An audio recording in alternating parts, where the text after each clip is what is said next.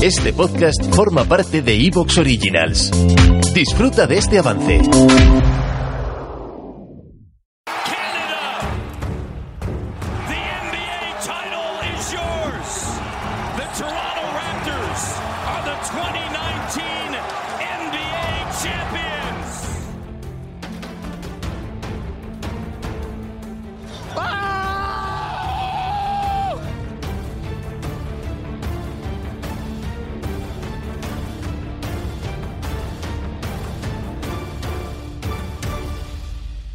Hola, ¿qué tal? Muy buenas, bienvenidos a un nuevo podcast de Hablando de NBA, bienvenidos a un nuevo episodio de Let's Go Raptors, tu podcast de Toronto Raptors en español dentro de este feed de Hablando de NBA. Y nos vuelven a acompañar Roberto y Dan. Muy buenas, Roberto.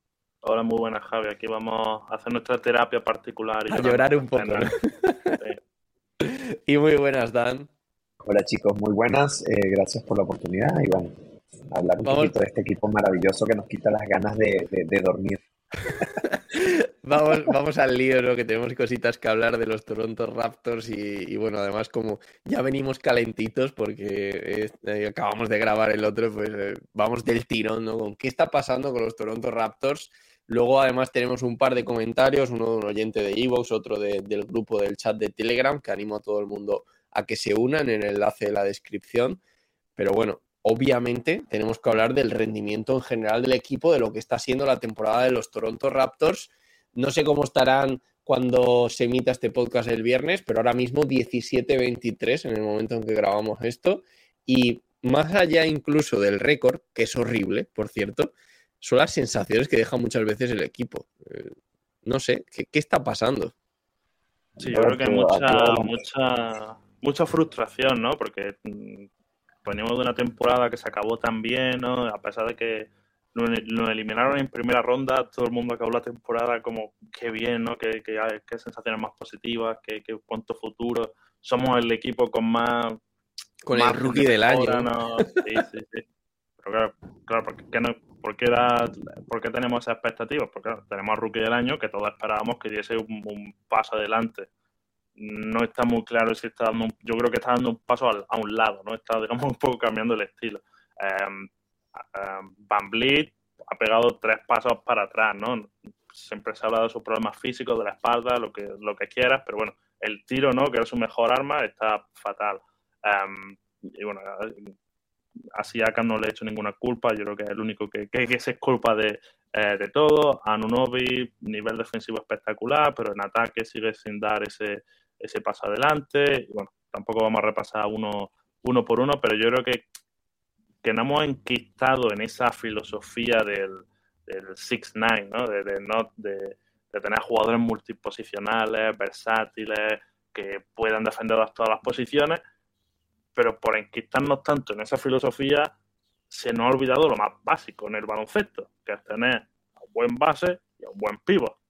Y es que no los tenemos, es que no, no lo tenemos. Yo habría que repasar todas las plantillas de la NBA, pero no, no veo ninguna que no le, que le falte un pivot y le falte un base, me explico. Pivot, no tenemos ningún pivot, nuestro pivot es Coloco, que por, muy bien que nos caiga, es un jugador que está muy verde, muy por desarrollar y que cada, bueno, ha tenido, últimamente ha estado algo mejor, pero ha tenido tramos pues, de, de echarse a llorar, ¿no? De decir cómo puede ser este nuestro, nuestro mejor intimidador. Y luego no tenemos un base porque Van Vliet está mal físicamente, no está bien con el tiro, mm, tiene mucho altibajo, es verdad que ha tenido sus partidos buenos, y luego no tenemos base suplente porque Malacay, pues bueno, Malacay es Malacay da lo que da. Entonces yo creo que eso, ¿no? Es el enquistarse en esa filosofía que no está funcionando y ahora nos hemos quedado sin plan B. Así que nada, hay que tirar para adelante y esperar que, vuelvan a encajar estas ideas de juego que, que le hayamos dando vuelta estos últimos dos o tres años. Dice Pau en el chat que Ujiri quiere a Wembayama. Sí, bueno, todos quieren a buen Bayama.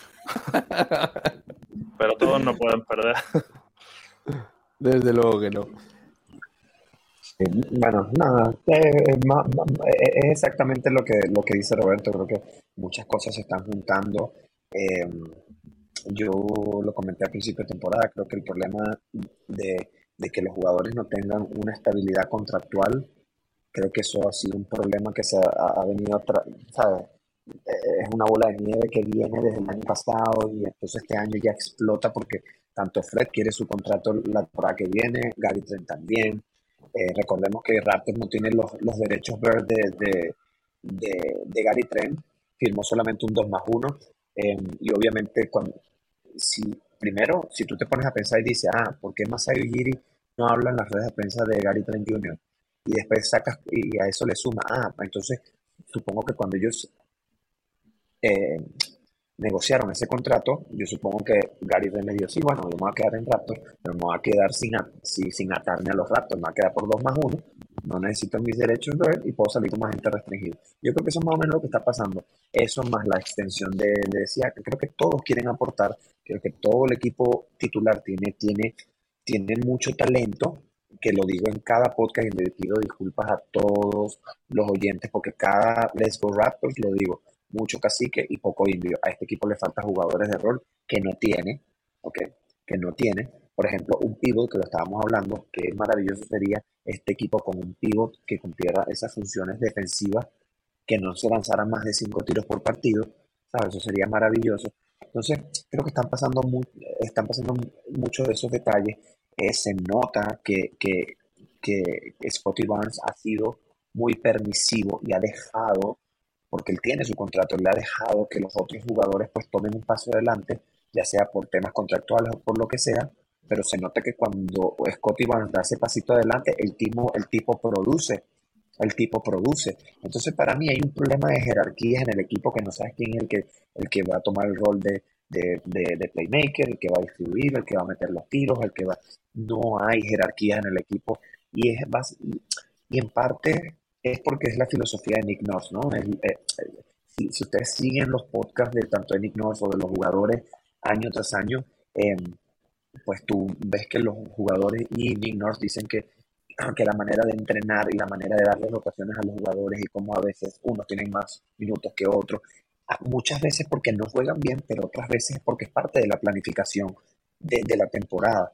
¿sabes? Entonces a veces le da más repeticiones a uno, a veces menos a otro, dependiendo del equipo, dependiendo de los objetivos. Entonces es más complejo de lo que nosotros vemos a través de una pantalla.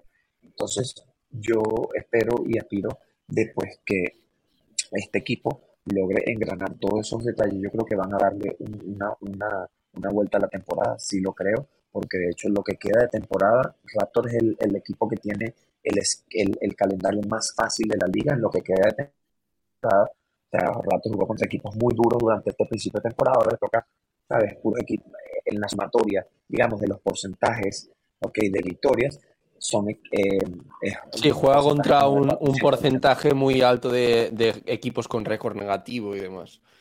Exacto, exactamente, gracias Javi. Entonces creo que eso va a ser muy positivo y sobre todo después del trade deadline e incluso después del All-Star, que históricamente desde que Masai está en la franquicia, después del All-Star, por lo general, Raptors siempre pega un subidón. No lo después del cierre del mercado. Exacto, después del cierre mercado y después del, de adelante. Tal vez estar con un loco como Giri tomando las decisiones te hace como jugador estar pensando que puede ser traspasado, ¿no? También te genera una incomodidad o algo que cuando viene ese, esa tranquilidad de que no ha sido traspasado, pues te sueltas un poco la mano o lo que sea. No sé, puede ser una causa hablando de renovar, de Ujiri y de tal, justo se ha filtrado esta semana, no sé si vosotros os lo imaginabais, pero Van ha rechazado 114 millones por cuatro años, son casi 30 por temporada, 28 y pico creo que son. Ostras, es muchísimo dinero, me sorprende que Van haya rechazado esto y se va a arrepentir, tiene toda la pinta, visto el rendimiento que está teniendo este año.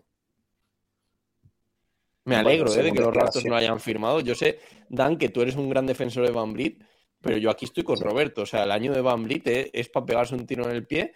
Y, es que, eh, más allá de eso, yo nunca he tenido el amor que tú tienes por Van Vliet, ¿vale? Eso también como punto de partida. Pero, mm, joder, el año pasado te ilusionaba, ¿no? Tenía esos partidos de explosión, tal, esas rachas, el tiro, el triple. Pero es que este año es completamente desesperante. Sí, lo que pasa es que, eh, bueno, primero él, él desmintió eso, él desmintió lo de la oferta. Es correcto, él lo desmintió en, la, rueda, post partido dijo que, esa oferta no se, no se había hecho, pero claro, no sabemos, ¿no? Bueno, lo mismo se negoció, pero al final no llegó la oferta. Esto ya lo conocemos, ¿eh?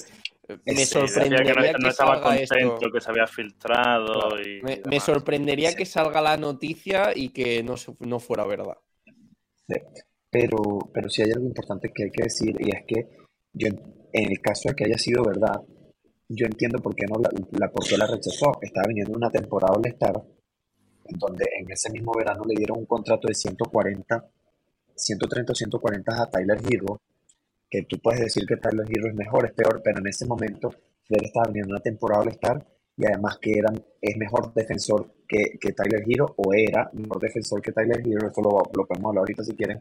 Eh, entonces yo entiendo por qué él de alguna manera habrá rechazado una cantidad de dinero así y fíjate que, siendo Ujiri, me creo que esta oferta haya sido así, porque es que Ujiri es muy de, hacer eso, de, que si el mercado está en 140, pues voy a intentar sacarlo por 120.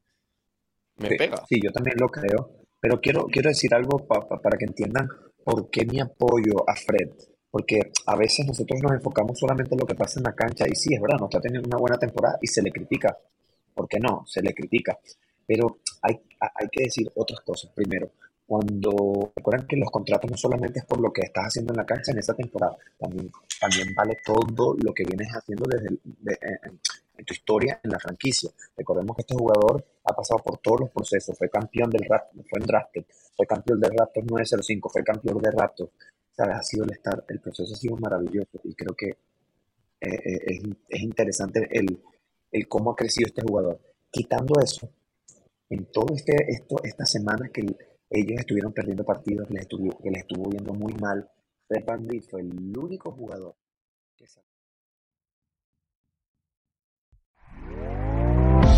¿Te está gustando lo que escuchas? Este podcast forma parte de Evox Originals y puedes escucharlo completo y gratis desde la aplicación de Evox. Instálala desde tu store y suscríbete a él para no perderte ningún episodio.